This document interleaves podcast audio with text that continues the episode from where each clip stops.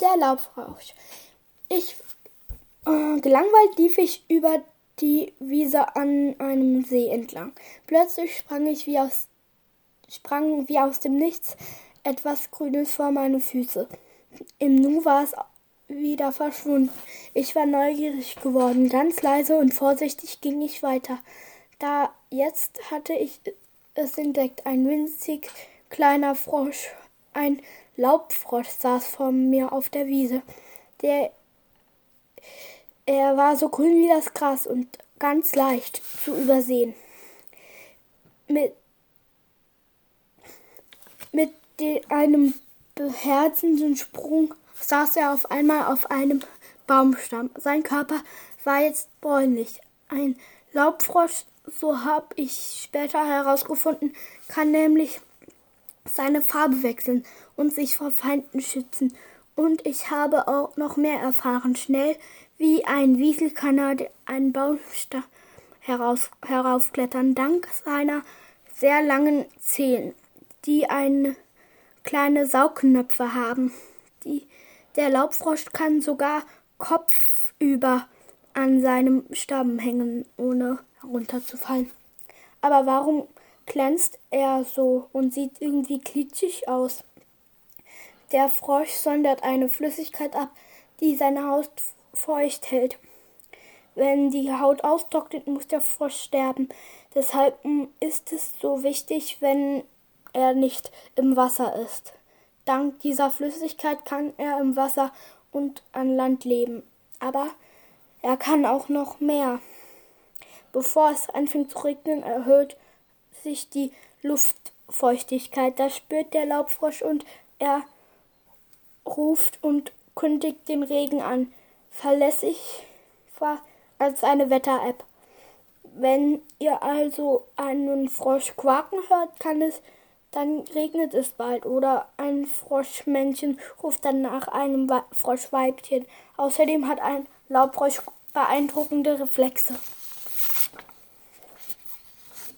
Diese Frösche essen für ihr Leben gern Fliegen und um die zu fangen, muss man wirklich schnell sein.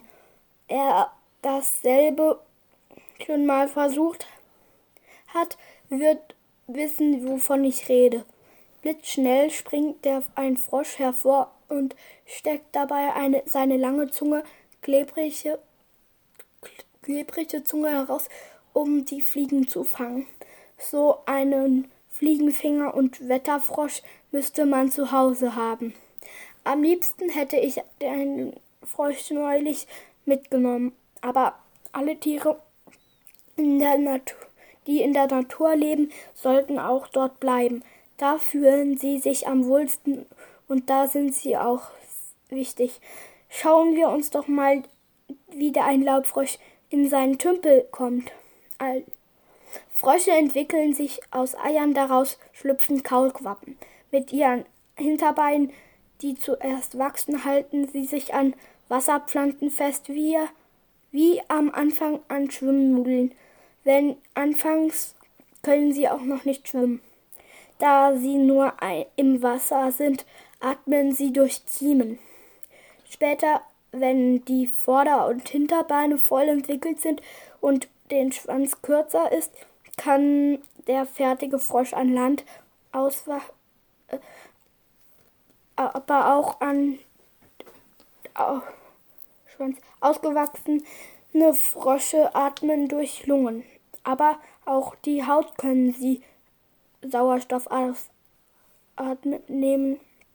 Auch das ist sehr praktisch für sie. Wir haben ja schon gelernt, dass sie im Wasser und an Land leben.